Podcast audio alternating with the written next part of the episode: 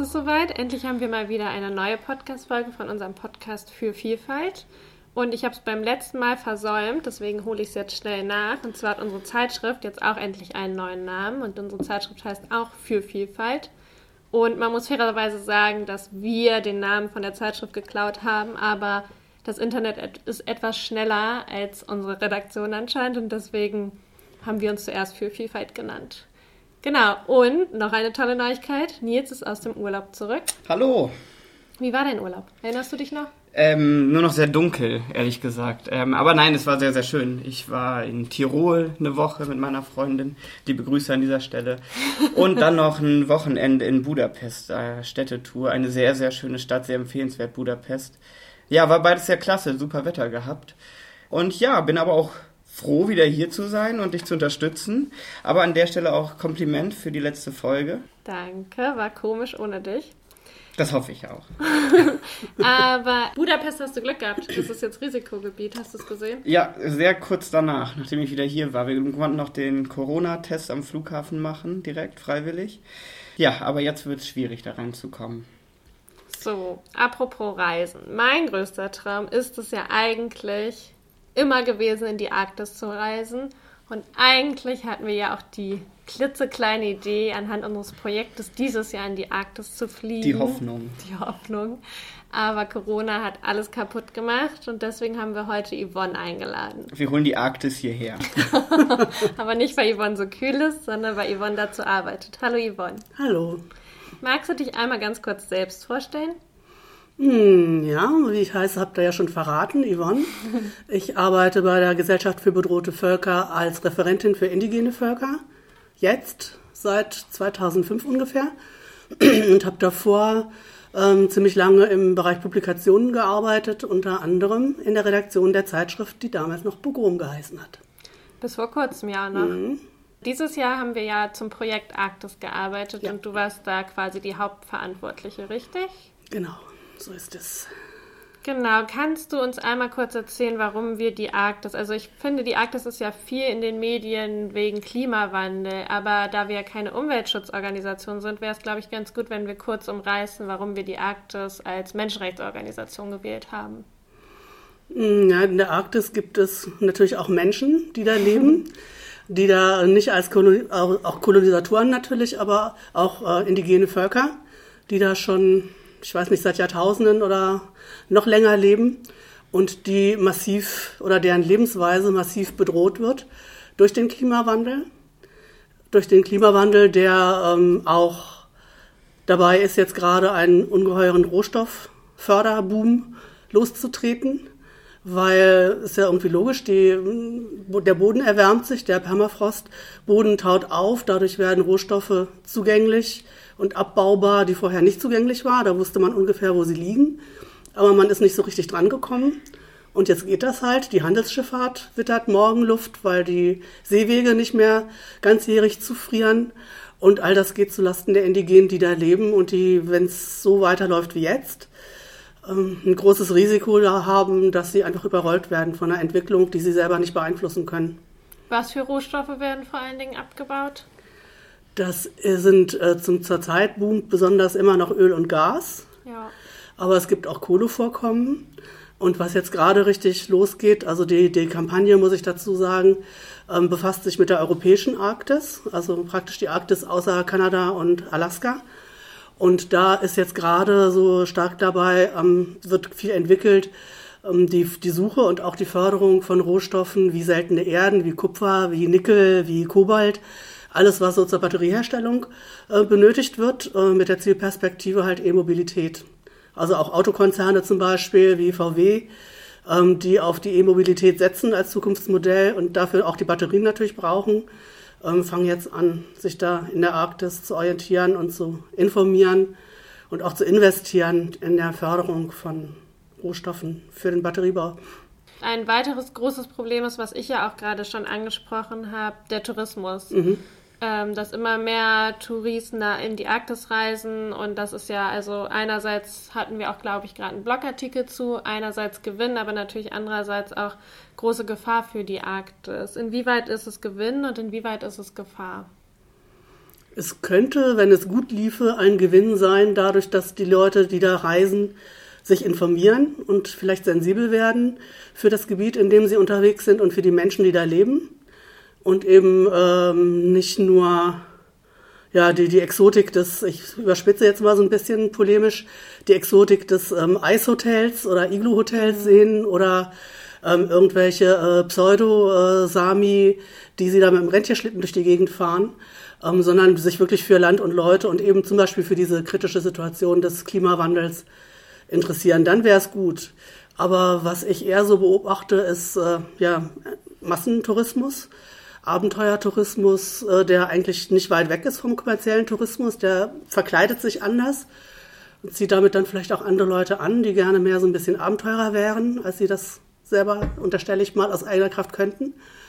Ähm, aber was ich so auch bei der Recherche für den Report, den wir auch rausgegeben haben, im äh, Verlauf oder im Zuge des Projektes gesehen habe, ist mehr zum Beispiel Kreuzfahrttourismus diese riesengroßen Kreuzfahrtschiffe, die schippern da zwischen Island und Grönland. Äh, von Norwegen kommen die meistens dann rüber.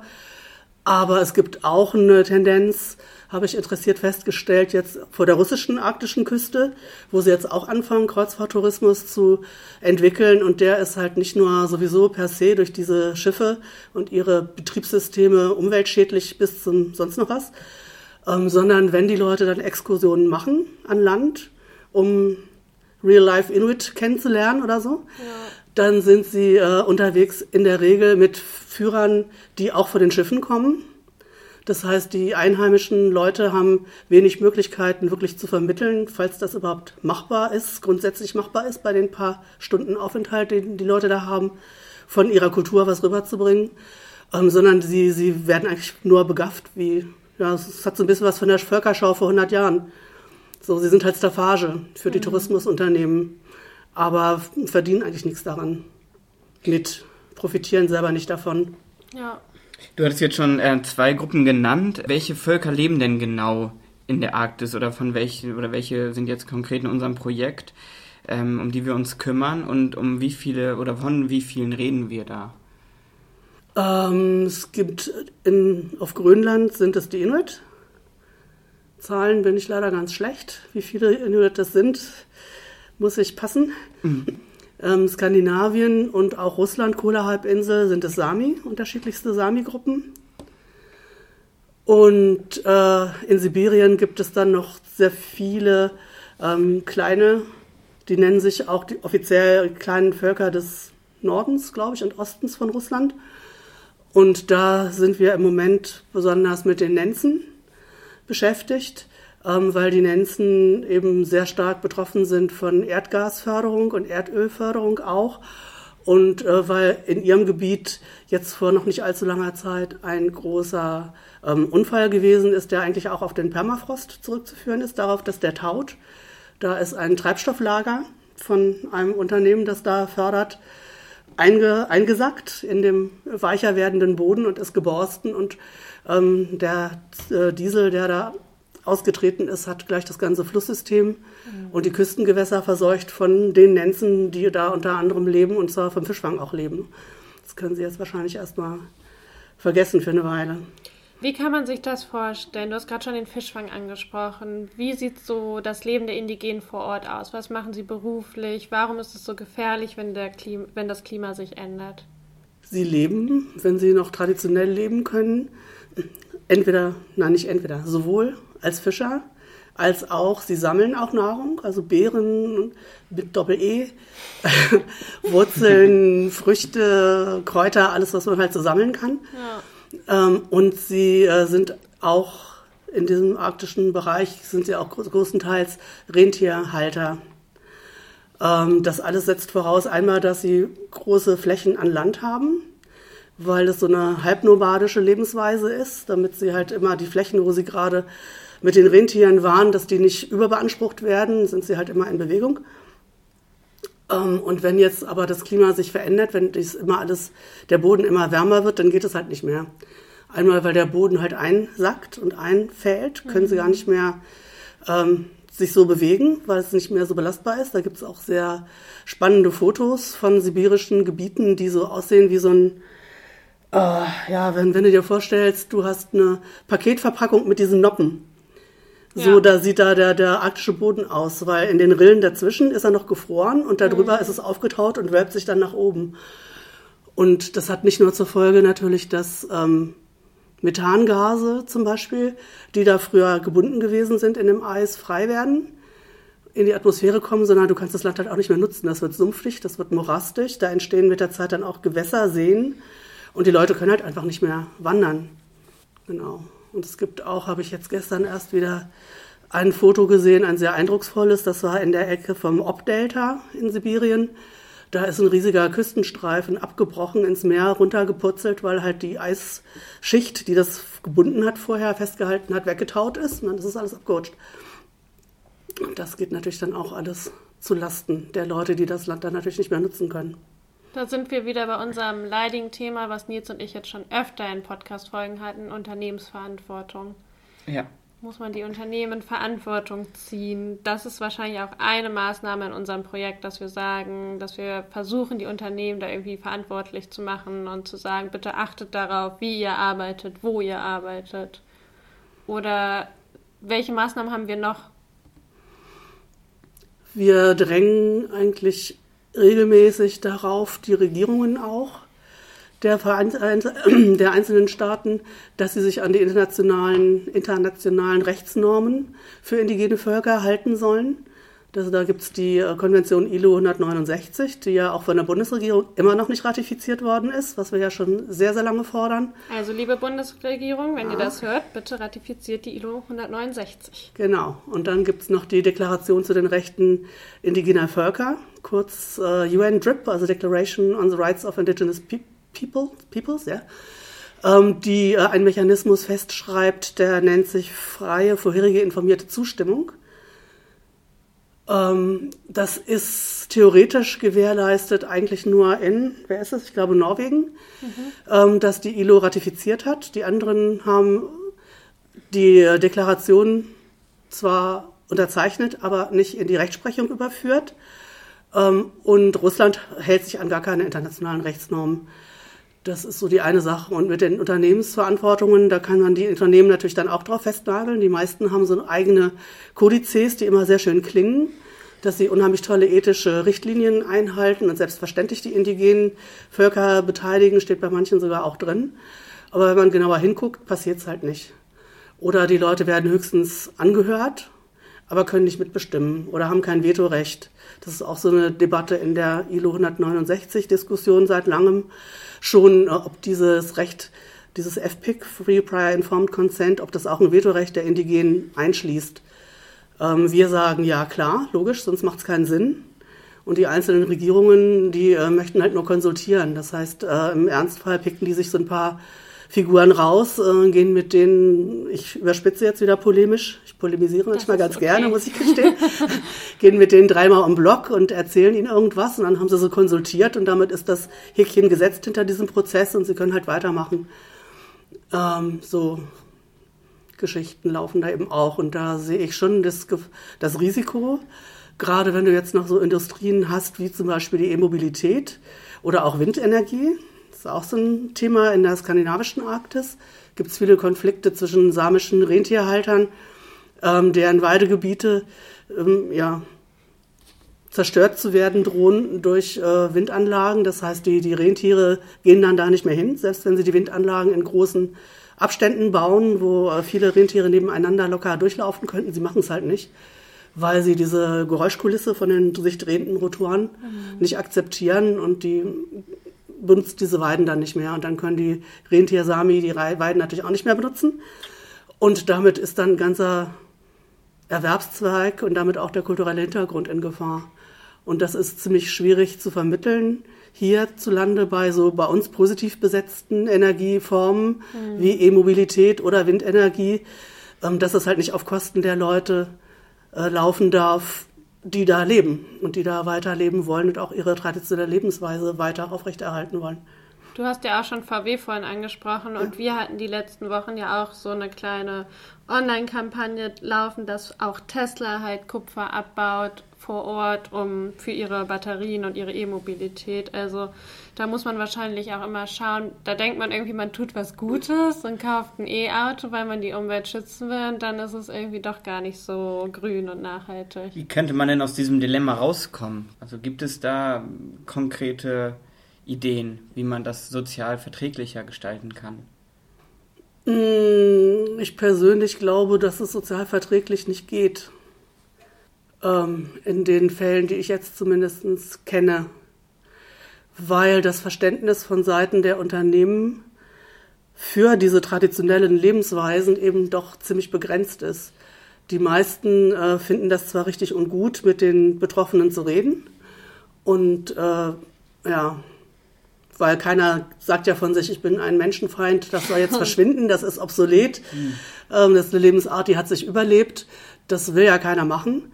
Ähm, aber sie gehen halt auch nicht so weit zu akzeptieren, so ein Gebiet einfach mal in Ruhe zu lassen und den Leuten das zu überlassen und äh, sie eben nicht ja auch für dumm zu verkaufen, auf gut Deutsch. Also ein Projekt, wo wir jetzt gerade drüber nachdenken, ähm, für, für die nächste Planungs-, für die nächsten Ausbaustufe von dem Arktis-Projekt, das ist ein Kupferabbauprojekt in Norwegen, Nussir.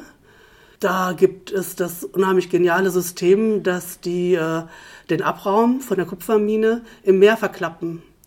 Und dann sagen sie, sie haben ein Lagersystem, das ist wunderbar, da kann gar nichts passieren, das ist alles abgedichtet, alles sicher, was man da halt so kennt von allen möglichen anderen Projekten auch. Aber vor 10, 12 Jahren ist das schon her, gab es halt einen Unfall und das Meer war verseucht und die Küste war verseucht. Mhm. Also ich habe da so meine Zweifel, ob es, das ist natürlich meine persönliche Privatmeinung auch so ein Stück weit, mhm. dass es da äh, Wege gibt, mit denen wirklich alle Seiten zufrieden sein können. Also letztlich eine Situation, die dramatischer für die Indigenen vor Ort nicht sein könnte. Ja. Entweder man macht weiter mit den normalen ja, Verbrennungsmotoren, die aber ja auch da Erdgas, Erdöl abgebaut wird, zu lassen und dann kommt der Klimawandel schreitet fort mhm. oder E-Mobilität, Batterien, was ähnliche Konsequenzen für sie hat. Absolut. Aber wenn man das jetzt so hört, was kann man denn unternehmen, wenn man jetzt diesen Podcast hört und dieses Dilemma hört, was Nils auch gerade gesagt hat, dass es dramatischer nicht sein könnte, kriegen wir auch einfach super oft diese Frage gestellt, ich habe kein Unternehmen, aber was kann ich als Einzelner tun? Mhm. Hast du da konkrete Ideen? Also was jeder und jede eigentlich machen kann, ist sich informieren, sich schlau machen, selber auch äh, verantwortungsvoll umgehen mit den Ressourcen. Also vielleicht sind noch nicht so viele Leute äh, bei den Podcast-Hörern und Hörerinnen dabei, die ihr E-Auto sich leisten können, aber ein E-Fahrrad, E-Bike vielleicht ja dann mhm. schon.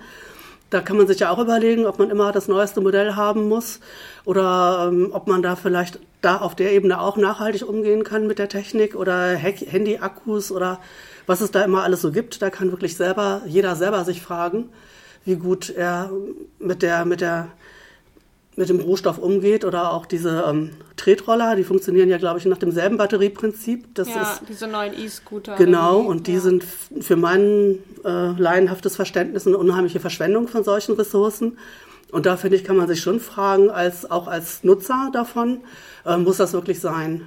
Ja, absolut. Ne? Und was sowieso jeder machen kann und jede machen kann, ist äh, halt die, die Indigenen unterstützen. Also es gibt zum Beispiel ein, eine äh, Organisation in Sibirien von Indigenen, die heißt Aborigenen. Mhm. Und die haben jetzt gerade vor kurzem einen Appell gestartet an Elon Musk, dass er seinen Rohstoff nicht von Norilsk, das ist ein Unternehmen, äh, in Sibirien kaufen soll, solange nicht garantiert ist, dass eben diese Batterien so produziert werden, die Rohstoffe so gefördert werden, dass ihre Lebensweise dabei nicht äh, vor die Hunde geht. Aber Elon Musk hat noch nicht geantwortet bisher, nee. oder? Schade. Leider nicht. Aber wir haben ja bei uns dann eben auch VW und, und BASF ja. ist in diesem Handel auch mit drin. Da gibt es ja auch noch andere Firmen bei uns. Oder jetzt bei, bei Nussir, was ich vorhin schon angesprochen habe, da geht es um die Förderung von Kupfer.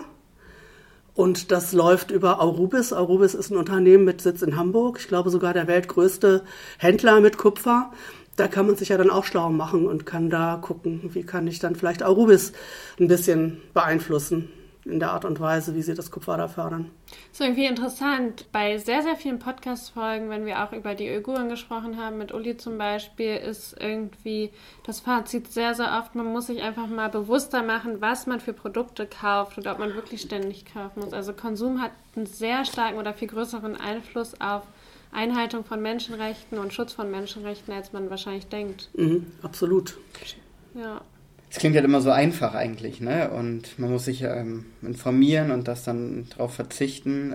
Aber ich glaube, bei vielen ist ja dieser Moment, dass man sagt, okay, ich verzichte jetzt wirklich noch nicht so weit, weil vieles gar nicht fassbar ist von dem, was wir jetzt auch gerade vor allem hören.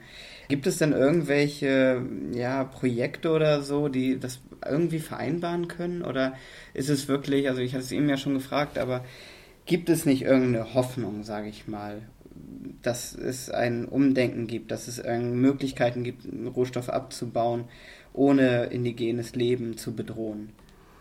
Also der erste Oder, ja, sozusagen solche Leuchtturmprojekte. Kenne ich in der Arktis ehrlich gesagt keins. Da sehe ich äh, immer, also immer nur, als, man, man soll sich ja offen halten für positive Überraschungen, aber überwiegend im Augenblick sehe ich da eine negative Tendenz gerade weil es in so vielfältiger Hinsicht ein Boomgebiet ist. Das ist ja nicht nur der Rohstoffabbau, das ist der Seehandel. Dadurch, dass diese äh, Nordostpassage oder na, Nordwestpassagen, diese ganzen Seewege, die vorher halt für viele Monate im Jahr mhm. zugefroren waren, die werden jetzt, ist absehbar, dass die ganzjährig schiffbar sind. Also ist die Handelsschifffahrt schon in Startlöchern, um sich da weiter auszubreiten. Der Tourismus natürlich auch, die möchten natürlich auch gerne mal da oben rumfahren, um ihren Leuten was Neues zu bieten. Du hast sogar, habe ich mich dann doch etwas erschrocken vor ein paar Tagen, dass ich da gehäuft Meldungen gelesen habe, dass es jetzt auch sowohl von der amerikanischen als auch von der russischen Seite immer mehr Militärmanöver gibt. In, in, der, in der Luft, also nennt man das, in der Luft über der Arktis und auch in den Küstengewässern.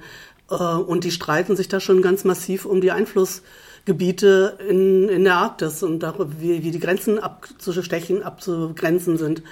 Ähm, das ist im Moment, glaube ich, nach dem Seerechtsübereinkommen so und so viele ähm, Kilometer oder Meilen vom Landsockel unter der Meeresoberfläche kannst du dann beanspruchen als dein Territorium. Und da versuchen sie jetzt auch rumzutricksen, diese Fläche weiter auszudehnen. Und das sind nicht nur die unmittelbaren Arktis-Anrainerstaaten, die im Arktischen Rat zusammengeschlossen sind, sondern auch zum Beispiel China. China hm. ist auch schon kräftig dabei, seine sogenannte Seidenstraße in der Richtung zu erweitern. Also. Welche Länder sind noch im Arktischen Rat? Das sind die ganzen Anrainerstaaten, also die ganzen ähm, skandinavischen Staaten, Russland, USA, Kanada, Dänemark. Ja. Warum hat Deutschland eigentlich ein Arktisbüro? Ähm, ich denke, das hat auch was damit zu tun. Sie sagen Wissenschaft. Sie sagen Nachhaltigkeit, Umweltschutz, Klimaschutz. Wir haben jetzt ja gerade Arktisleitlinien, die sind jetzt gerade ein Jahr alt geworden, die deutschen Arktisleitlinien. Da haben sie das so vertreten und haben sogar, man höre und staune, einen ganzen Absatz reingepackt zu den Rechten der Indigenen und dass sie auch dafür sind, dass die ILO-Konvention 169 ratifiziert okay. werden soll. Positive ähm, Entwicklung. Ja, aber es geht halt immer in die Richtung, ähm, wir müssen sie anhören, wir wollen Nachhaltigkeit, wir wollen das aber alles verträglich machen mit der Wissenschaft und mhm. mit der mhm. Wirtschaft vor allem auch. Ähm, und äh, ich habe noch nirgendwo gelesen, dass die äh, Indigenen wirklich mitentscheiden dürfen. Also es gibt zwar auch ein indigenes äh, Gremium innerhalb des Arktischen Rates, die sind da, haben hm, Beisitzer oder Beobachterfunktionen und werden zu den Tagungen eingeladen und können sich auch untereinander vernetzen. Aber sie sitzen am Tisch und sagen ihre Meinung und das war's dann. Also mhm. wirklich mit, mitbestimmen dürfen sie nicht. Und das, finde ich, sollte sich ändern. Welches Dilemma ich auch immer noch ein bisschen sehe und was auch bei diesem Blogartikel, den wir dazu hatten, ja auch ein bisschen rausgekommen ist, ähm, ist Tourismus. Es ist ja auch so, dass einige Indigene davon leben und mhm. mich würde es auch reizen, irgendwie dahin zu fahren, aber privat würde ich es einfach nicht machen, aus Gründen, die du gerade genannt hast. Reizt es dich eigentlich, Nils, dahin zu fahren? Ähm, ja, total. Also alleine Polarlichter ähm, mal zu sehen selber, äh, stelle ich mir wahnsinnig spannend, cool vor, weil es einfach etwas ist, was man ja nicht täglich sieht. Aber wie du angesprochen hast, es geht halt zu Lasten von etwas anderem. Da die Frage, Yvonne, sollte man keine Reisen mehr hinmachen und auch die nicht mehr unterstützen, letztendlich die davon leben? Würdest du sagen, die, die davon leben, ähm, haben sich damit arrangiert mit dem Tourismus und leben deswegen davon und würden oder könnten eigentlich auch ein traditionelleres Leben führen? Ähm, ich glaube, Tourismus kann man machen, wenn man klein, niederschwellig nennt man das, glaube ich, das macht. Keine Kreuzfahrt. Keine Kreuzfahrttanker, genau. Und auch keine, irgendwann wird es ja vielleicht auch möglich sein, Busreisen zu machen da in Sibirien. Es sei denn, das wird alles nur noch Morast und ist dann gar nicht mehr betretbar, sondern kleine Gruppen. Das kann ich mir schon vorstellen. Also ich habe da so als Modellvorstellung eine ganz andere Ecke der Erde. Geht mir dann immer so durch den Hinterkopf, nämlich Ecuador. Hm. Gibt es ein Völkchen, das sind die Quichua. Die leben im Regenwald in einer Ecke, wo man nur ähm, mit so kleinen Propellerflugzeugen und äh, Booten hinkommt. Und die haben in der nächstgrößeren Stadt ein eigenes Büro. Und man kann sie besuchen. Die lassen so und so viele Gäste zu pro Jahr. Und wenn dieses Kontingent zu ist, dann kommt eben keiner mehr rein. Und die managen das selber. Und da kommen dann nämlich Leute hin, die wirklich die Kultur und die Menschen kennenlernen wollen und nicht nur irgendwie zeigen wollen, wie gut sie doch resistent sind oder überlebensfähig sind in der, in der Arktis oder wer das schönste Eisbärfoto gemacht hat oder sowas. Ne? sowas könnte ich mir vorstellen, also so mehr in Richtung Individualtourismus. Und was wir auch gesehen haben, ganz wichtig, Müll wegräumen. Der Balkansee ja. verschmutzt ja wahnsinnig. Also wenn man Tourismus dort macht oder dorthin reist, dann auf jeden Fall auch sauber, nicht nur niederschwellig, sondern auch seinen Müll mitnehmen. Genau, wenn man mal voraussetzt, dass die Leute mhm. vorher alle brav waren, dann soll man es genauso sauber hinterlassen, wie man es vorgefunden hat. Absolut. Oder noch aufräumen. Oder noch aufräumen, genau. Ich glaube, wir nähern uns auch langsam schon unserem Ende. Ja. Oder? Leider. Genau. Ja, also, ich habe aber noch eine ganz wichtige Frage, die vielleicht jetzt wieder ein größeres Thema aufmacht. Da müsst ihr mich dann ähm, vielleicht eindämmen. Aber Jetzt in letzter Zeit liest man ja wahnsinnig viel über ähm, Waldbrände in Sibirien und das finde ich so absurd, weil Sibirien ist ja eigentlich der Kälte oder einer der kältesten Orte der Welt und trotzdem brennen die Wälder. Wie kann es dazu kommen? Vielleicht kannst du uns das nochmal abschließend ein bisschen erzählen. Also Sibirien ähm, ist nicht mehr der kälteste Ort der Welt. War aber mal der kälteste War Ort. War mal, okay. ja. Ähm, die Arktis insgesamt ähm, erwärmt sich viel schneller als der Rest Europas. Wir sind ja in der Euro europäischen Arktis. Ja. Und auch da wirkt sich wahrscheinlich die Trockenheit ganz einfach aus. Also Klimawandel wahrscheinlich. Ja. Beim Amazonas ja. ist es ja auch viel Brandrodung, aber Sibirien dann wahrscheinlich einfach Klimawandel. Denke ich auch. Und dann eben auch vielleicht so, ich denke, im, im äh, wird sich vielleicht verschärfen, aber das ist ein bisschen spekulativ von mir jetzt, in der Umgebung von eben Rohstofffördergebieten mhm. die sehr, sehr, sehr ähm, weit ab in, im Nirgendwo praktisch liegen, in sehr einsamen, unzugänglichen Gebieten. Und da achtet wahrscheinlich auch keiner so groß drauf, ob die da mit ihren Brandschutzmaßnahmen immer, immer äh, korrekt vorgehen. Gibt es eigentlich, nochmal kurz, was ich eben gleich gefragt hatte, Entschädigungszahlungen an Indigene? für ihr Land? Oder also man könnte ja auch sagen, okay, ähm, wir zerstören letztendlich mhm. euer Land, dafür kriegt ihr einen mhm. Ausgleich oder so. Klar, man monetarisiert damit eine Kultur und ähm, nicht, dass das jetzt irgendwie ja, gewinnbringender wäre, aber sowas gibt es auch nicht. Keinerlei Entschädigung oder Verkauf von gewissen Land. Kann man überhaupt sagen, dass den Indigenen das Land dort gehört, in Anführungszeichen, rechtlich? Ähm, zum Teil haben sie ja Verträge die Sami haben in den, in den skandinavischen Staaten mhm. Sami-Räte. Die Inuit äh, sind organisiert in der, mit den Inuit der, aus Alaska, aus ähm, Kanada und von, von der russischen äh, Yupik, mit den russischen Yupik bilden sie zusammen die Inuit Circumpolar Conference. Mhm. Also die sind schon organisiert und äh, haben da ihre Abkommen getroffen. Ähm, Soweit ich das weiß, ist es aber schon so, erstmal musst du ja klagen, auch als Indigener, wenn du eine Entschädigung ja. kriegen willst. Solche Verfahren kenne ich persönlich zumindest aus der westlichen Arktis, aus der europäischen nicht. Und dann kommt es halt noch dazu, dass die indigene Lebensweise als solche so eng mit dem Boden, auf dem die Leute sind, verknüpft und verwoben ist, als Jäger, als Sammler, als äh, Fischer. Ähm, dass du die nicht umsetzen kannst, einfach auf irgendein anderes Stück Land, selbst wenn es, wenn sie in Land entschädigt werden würden und sagen kannst, da können sie einfach so weiterleben, wie sie es vorher auch gemacht haben. Also eine, Ja. ein Teil der Kultur wird dabei immer draufgehen und äh, die Folgen sieht man ja eigentlich überall in der indigenen Welt und auch in, der, in, der, in Sibirien und auch in Grönland, dass da viel ähm, Alkoholmissbrauch, Drogenmissbrauch, Kulturverlust ist Identitätsverlust und zieht den Leuten halt den Boden unter den Füßen weg. Ja. Gut, Ja, also. bevor wir zum Ende kommen, ne, nochmal ein Stichwort an Yvonne. Lübeck. Mhm. Erzähl doch mal was dazu. In Lübeck gibt es ein Institut für Ethnologie. Das hat jetzt, was haben wir heute, den 22., am Genau. 17. glaube ich, Ja. ähm, eine Ausstellung eröffnet, die heißt Nordwärts, Südwärts und äh, zeigt die Sammlungen der, des Museums aus der Arktis insgesamt. Die haben da lange traditionelle Beziehungen zu äh, Menschen, die die Sammlungen dahin gebracht haben und äh, sind, glaube ich, auch sehr, ja, sehr stolz auf die Sammlung. Das war ziemlich lange geschlossen, jetzt sind sie wieder offen. Ähm, und unsere liebe Chan Sortschneier, Leute, die schon öfter mal zugehört haben, bei uns kennen sie vielleicht. Liebe Grüße an dieser Stelle. Ja, herzlichen Gruß, liebe Chan.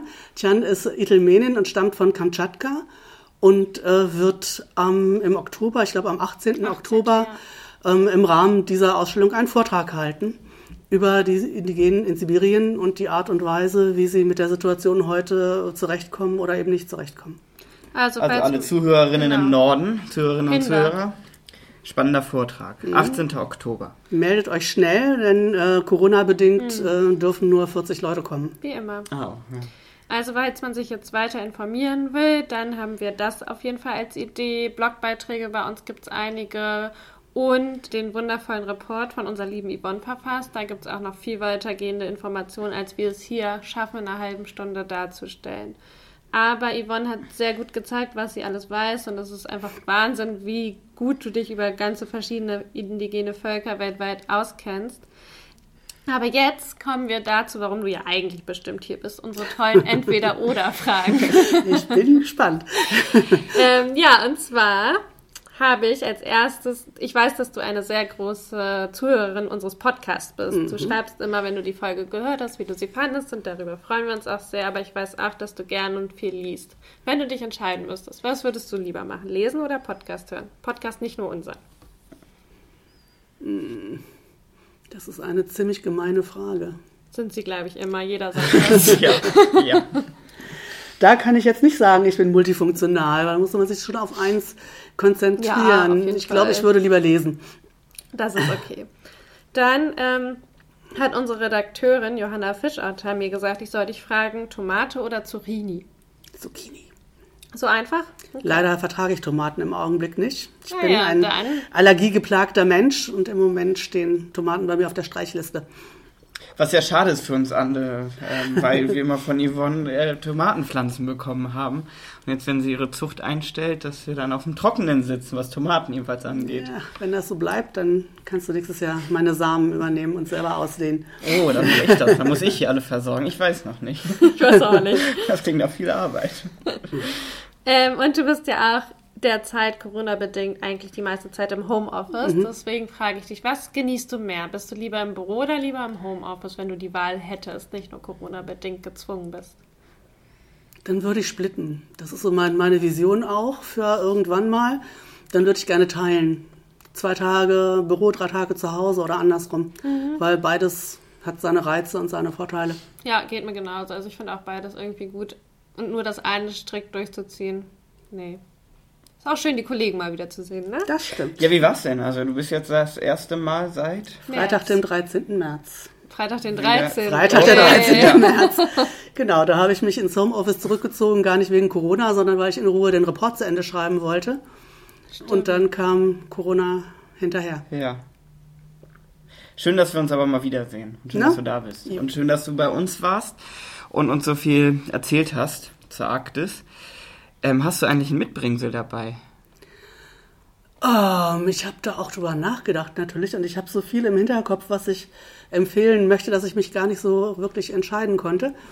Ähm, aber weil ihr ja auch eine Umfrage gemacht habt in letzter Zeit nach indigenen Musikern, Ja, würde ich gerne, um in der Arktis zu bleiben, ähm, allen, die sie googeln können, ich glaube, es gibt auch YouTube-Filme mit ihrer Musik, Marie Boyne. Wir verlinken das dann auch immer. Das ist eine samische, ziemlich bekannte Musikerin, die super gut singt und auch eine gute Band hat, tolle Band hat, habe ich mir gerade nochmal. Du hast sie uns auch geschickt, oder? Zu, ja, genau, zu Gemüte geführt, als ich da geguckt habe danach. Du hast sie mir geschickt und dann habe ich sie mir auch angehört und ich habe festgestellt, dass sie Islandpferde auf ihren CD-Covers hat. Ja. Und ähm, ich hab, besitze ja selber Islandpferde und darüber habe ich mich sehr gefreut. Siehst Caro jetzt schon hin und weg von der Musik, ohne die Musik gehört zu haben. Genau. Pferde, geil, ein Pluspunkt. Geil. Du bist schon genervt, läuft rauf und runter im Radio. Genau, und was mir gestern nochmal in die Finger gefallen ist, also eigentlich sind die Musiker und Musikerinnen, die sind alle total toll und sehr kreativ. Und gestern habe ich nochmal wieder entdeckt in meinem CD-Schränkchen äh, Rayen Quier. Sie mögen mir verzeihen, weil ich den Namen bestimmt völlig falsch ausgesprochen habe. Das ich verlinke es schon. Eine Mapuche-Musikerin, die auch total sehr experimentell, bisschen noch äh, mit traditionellen Instrumenten, aber nicht so ähm, aufdringlich in Häkchen äh, ethnomäßig, sondern sehr vielseitig, sehr modern, sehr kreativ. Die fand ich auch sehr toll. Ja, cool. Ich glaube, Musik hat bislang noch keiner mitgebracht, oder? Erinnere ich mich falsch? Ich glaube auch nicht. Ja, super. Unsere. Follower in den sozialen Medien werden auch bald das noch genauer zu äh, erfahren, was es mit der Musik auf sich hat. Aber so. das kommt dann. Zum Welttag der Musik am 1. Oktober müsst ihr reinschauen. Gut. Schön, danke Ende. Yvonne, dass du da warst. Dass du extra Danke für den Input. Bist. Ja, mhm, muss man ja auch sagen, nicht nur aus dem Büro rausgezogen, sondern ganz herkommen müssen. danke Caro, schön, danke dass wir wieder zusammen sind und zusammen diesen Podcast leiten können. Dann bleibt nichts mehr zu sagen, nee. außer Tschüss, bis zum nächsten Mal. Bis dann. Und Tschüss.